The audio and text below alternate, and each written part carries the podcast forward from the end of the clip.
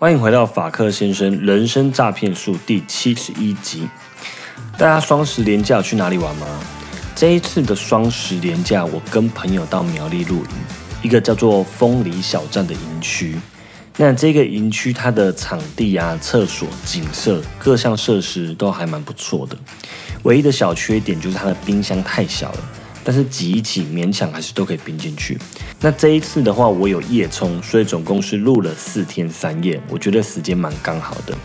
那最后一天中午拔营，像这样子的露营，远离城市那些嘈杂的车水马龙声，那吸收新鲜的空气，吸收分多精，我觉得非常的放松。整个连假下来，觉得身心灵都被疗愈到了。虽然说还是有一群小孩。那个战斗力十足，跑来跑去，然后打打闹闹这样子。不过还好，还有很多朋友一起露营，那所以这些朋友就会一起掩护跟小孩玩这样子。那小朋友他们都可以一群，然后玩在一起，自己跑来跑去。那在营区内也算蛮安全的。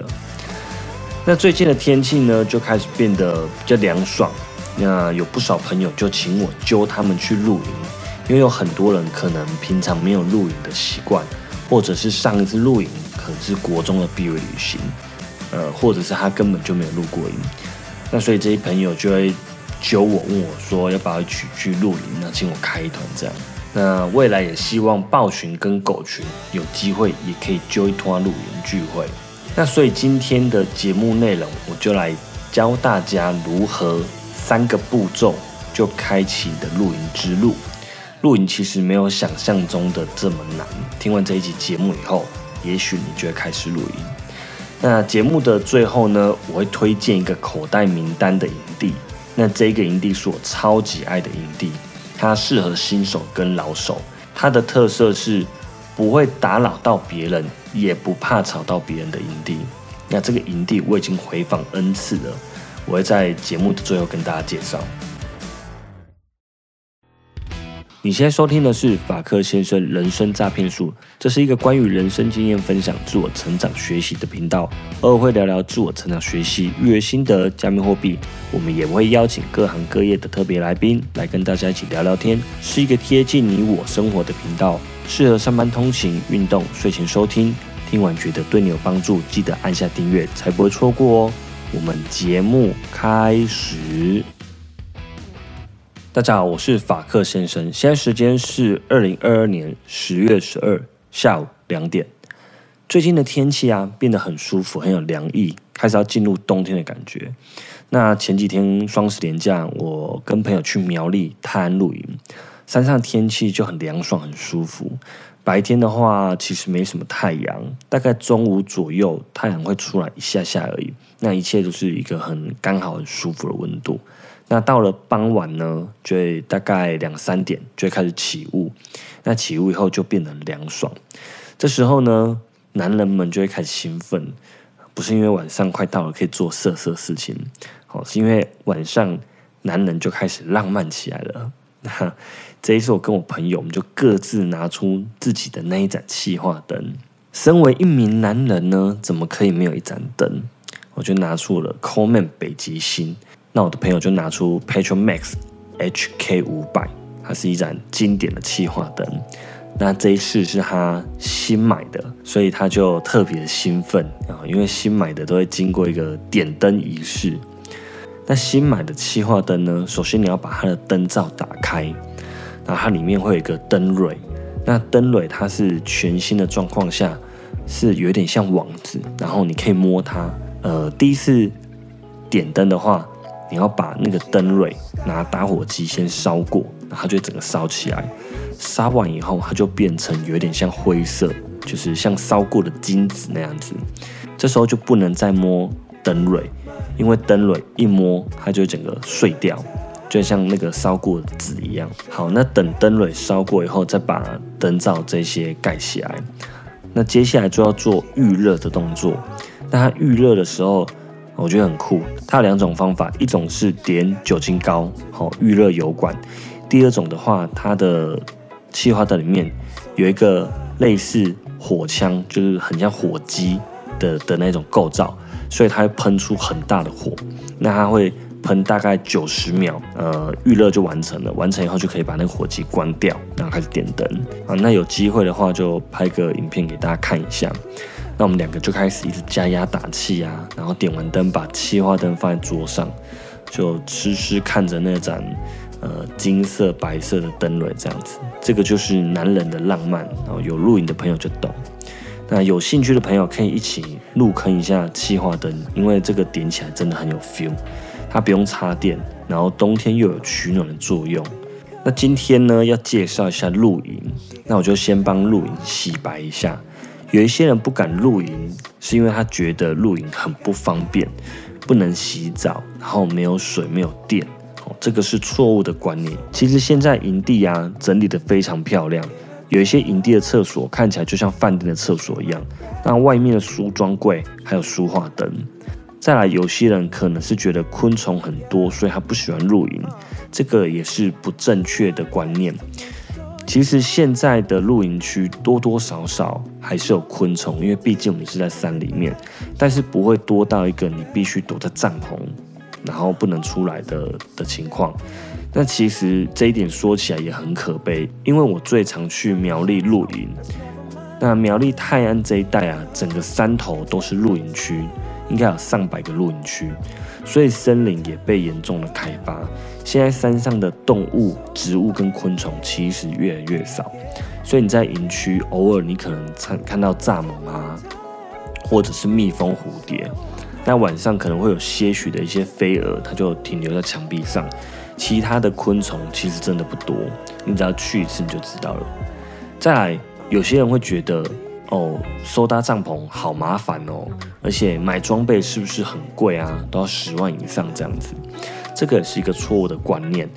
当然，一顶帐篷破十万的也有，但是我们用的一般人用的大概都是一些呃入门款的装备。那网络上也有很多人，因为他更新装备。那把旧的装备拿出来卖，这时候你就，这时候你就可以用很便宜的二手价去购入状况不错的帐篷。接下来呢，今天就要教大家三个步骤，就可以开启你的露营之路了。第一个步骤，找营地。找营地呢，可以透过一个网站叫做爱露营的这个网站。这个是目前很多人使用的一个网站，这个网站它的资讯很齐全，它有海拔高度，它有营区的平面图、营区的照片，那还有会列出一些营区的设备，它还可以透过北中南的分类去搜寻的营区，那它还有关键字可以选，例如你可以选大草皮，或者是靠近溪流。有云海、有戏水池，或是高海拔等等，都有这些选项可以让你选，那让你可以比较快速的找到自己喜欢的营地。找到以后呢，就可以透过爱露营的网站直接在上面预定营位了。哦，是不是很方便？那除了爱露营的网站，也可以加入一些有关露营的粉丝团，去看看大家分享的营地，然后做一个参考。好，第二个步骤。找装备，接下来就要准备露营的装备喽。那其实很多人就卡在这一关。今天跟大家介绍以后，你们应该就不会有这个问题了。露营可以分为两种，就是露营区搭帐篷跟在郊外野营。那新手的话，我们一定是推荐去露营区，因为露营区现在都呃设备非常的齐全。露营区露营又可以分为三种，第一种是 glamping 的豪华露营。那这个也是为什么大家误会露营要花很多钱的原因，因为豪华露营顾名思义，它里面的帐篷设备都是一个最好的。那通常这一种，呃，是王美最喜欢的方式，一种完全耍废露营。你只要冷去就好，什么装备都不用带，盥洗用具、毛巾、牙刷，好，这些都会帮你准备好。你只要美美的进去，在山上你要吃到帝王蟹、A 五和年都有。好，唯一最大的问题就是它的价格不菲，但绝对是五星级的享受。那像在爱露营的网站，它上面有一个链接可以点，或者是你搜寻呃豪华露营，也会有很多资讯。再来的第二种就非常平易近人了，这种对露营的新手非常友善，也很方便。你可以找带搭帐篷的店家，他除了可以出租帐篷以外，还可以帮你收搭帐篷。离开的时候，你只要带走你自己的随身行李就好了。食材方面呢，就必须要自己准备了。你喜欢吃什么就带什么。那现在露营区也都配有冰箱，有一些还有饮水机，所以是很方便。那有些朋友他比较少露营，所以他可能不知道要带什么装备。所以接下来我要介绍一下有哪些基本的装备是一定要带的。那这些资讯也会放在资讯栏里面。那这些必带的装备啊，如果你家里有类似的，你可以自己带；如果没有的话，你就可以去租。好，那必带的装备有枕头、睡袋。那如果有点洁癖的，你可以带自己的枕头或带自己的毯子。那如果你不想带的话，你也可以用租的。好，接下来露营睡垫。露营睡垫的话，你可以去试试看不同类型的床垫。你可以先去。一些店家试躺过啊，或者是露营的时候就租不一样类型的床垫来试试看，这样你之后比较会知道想买哪一种床垫。我个人的话，我是使用豆点的床垫，因为它是充气床垫，加上它表面有一层乳胶，所以睡起来很舒服。那另外一种是纯空气的床垫，纯空气的床垫，它在翻身的时候会比较摇晃。所以你可能会影响到旁边的人，但是这一种床垫也是很多人用，因为他们现在都有做独立筒的一个设计，所以摇晃程度比较小哦。例如欢乐时光哦这一种，那这种纯空气的床垫，它的优点就是体积小，收纳很方便。那如果你有租床垫的话，你也记得要租电动的打气帮浦哦，因为这样才有办法帮你的床垫。充气，它到时候消气要消小一点的时候，再来是露营灯条或者是露营灯哦，这个是为了让你在譬如说帐篷里面啊，或者是你们的客厅帐要煮饭的时候有一个明亮的照明。那接下来冬天的话呢，就需要小暖炉或者是电热毯，那功率最好是在六百瓦以内。那因为六百瓦以内，大部分的营区都还可以负荷。那这种大小的暖炉放到帐篷里面也一定够暖。好，接下来的装备还有蛋卷桌、露营椅，还有卡式炉。那卡式炉的瓦斯罐记得要自己带，一个家庭露两天一夜，大概带三罐就差不多了。那还有要带餐具，那餐具的话，我们露营就响应环保，所以最好是带不锈钢碗，然后不锈钢杯。好，还需要带保冷袋或者是保温冰箱。那为什么要带保温冰箱呢？现在的营区不是都有冰箱了吗？保温冰箱是为了从家里到营地这一段车程，让你的食材不要坏掉。再来是，你去一个营地，冰箱可能不是在你的帐篷旁边，那它可能隔了两三区才是冰箱。那这一段路程可能是小山坡啊，或者是很远，所以如果你嫌走来走去很麻烦。那你一定要有一卡自己的保冰袋，那保冰袋可以把下一餐要用到的食材都放进去，或者是晚餐的食材放进去，因为它有一点保冰功能，所以不会这么快退冰。那再来是啤酒、饮料这一些都可以放进去，所以你随时都有冰的啤酒跟饮料可以喝，呃，这个也很重要。接下来还要带的就是动力线哦，或是延长线。这个动力线呢，就是露营在用的延长线，它的长度比较长，哦，至少要带有十米的，会比较安全，比较够。好，最后一个要带的是烹饪用具，哦，锅子、锅铲啊，洗菜盆、刀子跟砧板这一些。那还有自己的饮用水也要自己带，两个人大概六公升左右吧，看自己的喝水量这样子，或者是有没有煮火锅。那接着呢？就是看个人有没有要带一些自己的娱乐用品，例如音响啊、桌游啊、扑克牌、瑜伽垫、飞盘、哦、棒球或羽球等等的，还有个人的盥洗用品。那吹风机的话，就要问问看营地是不是有提供。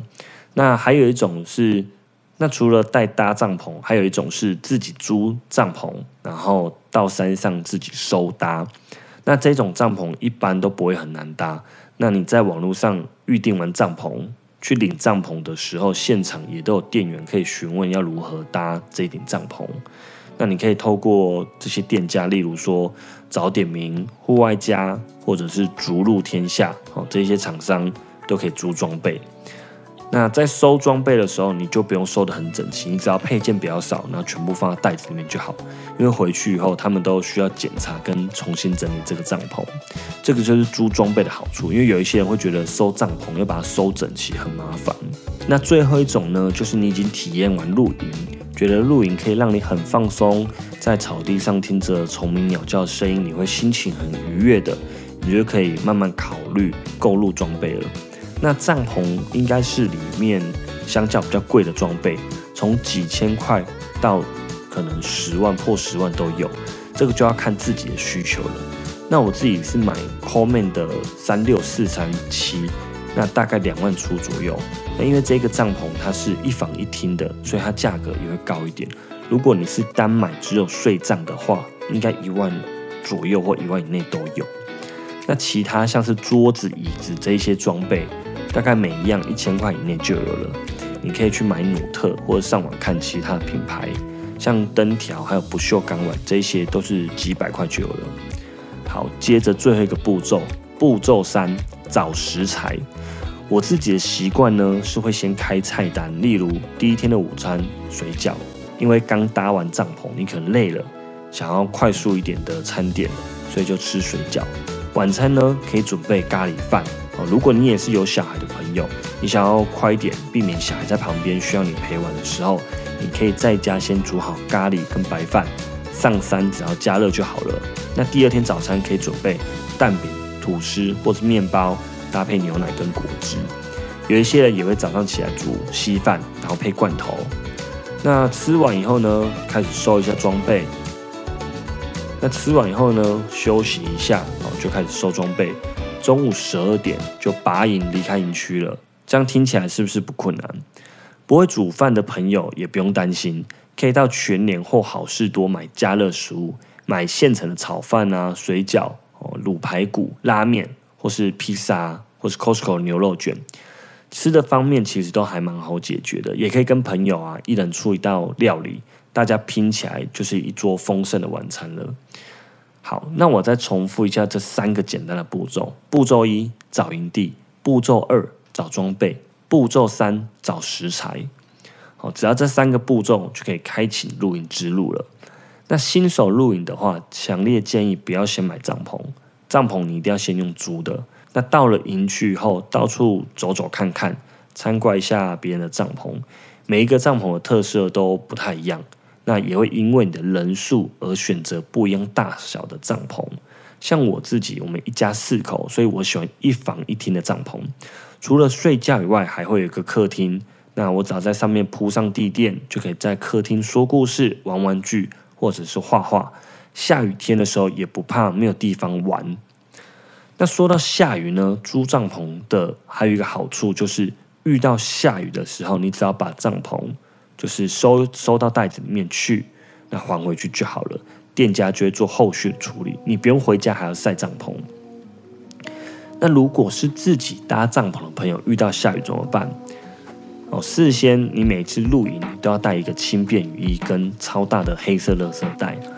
你遇到下雨的话，要先在帐篷内把所有的装备都收完上车，那最后穿上雨衣收外帐。把银钉全部都拔完以后，把整顶帐篷随便折一折，塞到这个黑色的大垃圾袋里面，回家晾干，然后开除湿机，或者是你也可以交给专业的店家去处理。像我刚刚上面有介绍到出租露营设备的店家，逐鹿天下，他们就有整理帐篷的服务。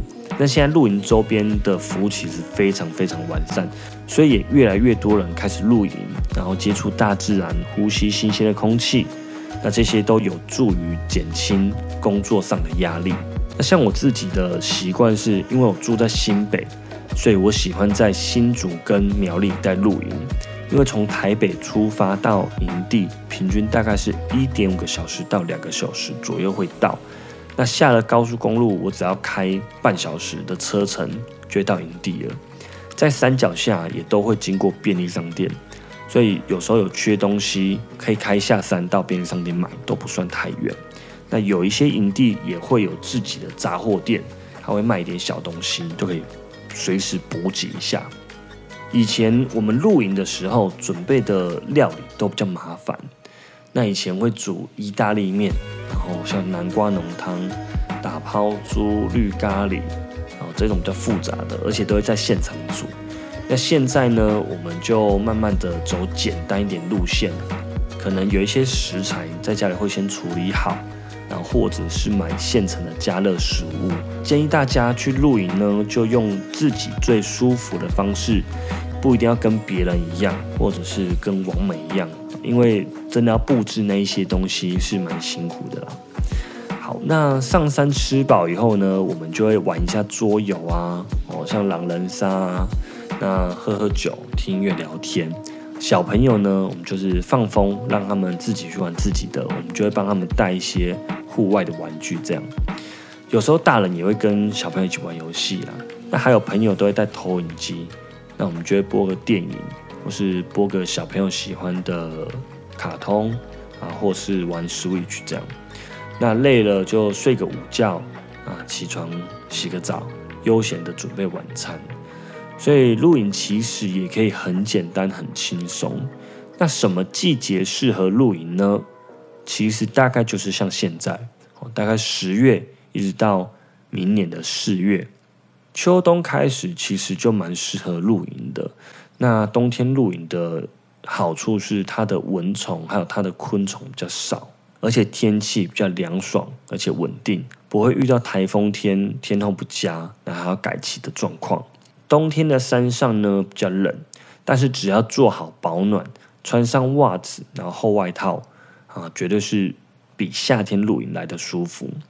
在收搭帐篷的时候，也不会收到满身大汗，所以蛮推荐大家冬天一起露营的。那节目的尾声，谢谢听到最后的朋友。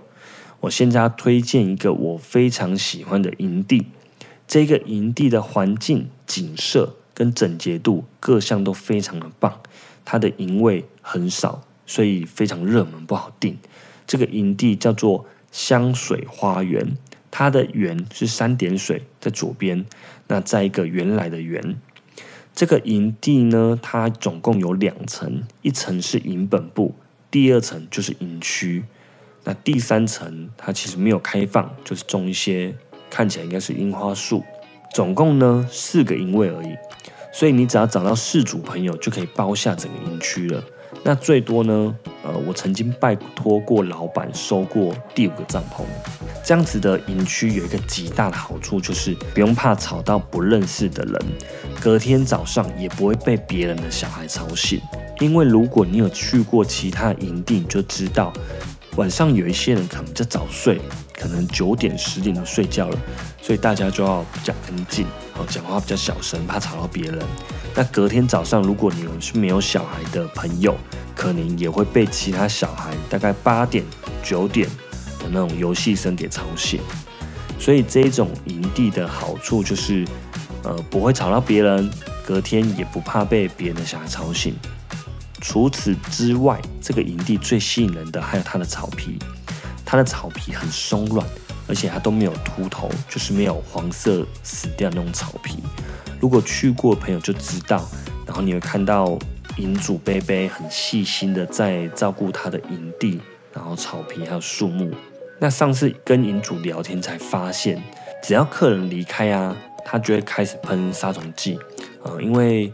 有可能大家吃东西，然后会掉饼干啊，掉屑屑啊，然后会有些蟑螂啊或蚂蚁。那它喷完杀虫剂以后，过一段时间，它就会撒肥料，再让草皮可以修复一下。所以它是非常用心的在照顾它的草皮，所以它草皮的质感非常好。那它的厕所跟浴室啊也是很干净，因为银主一天他都会清好几次。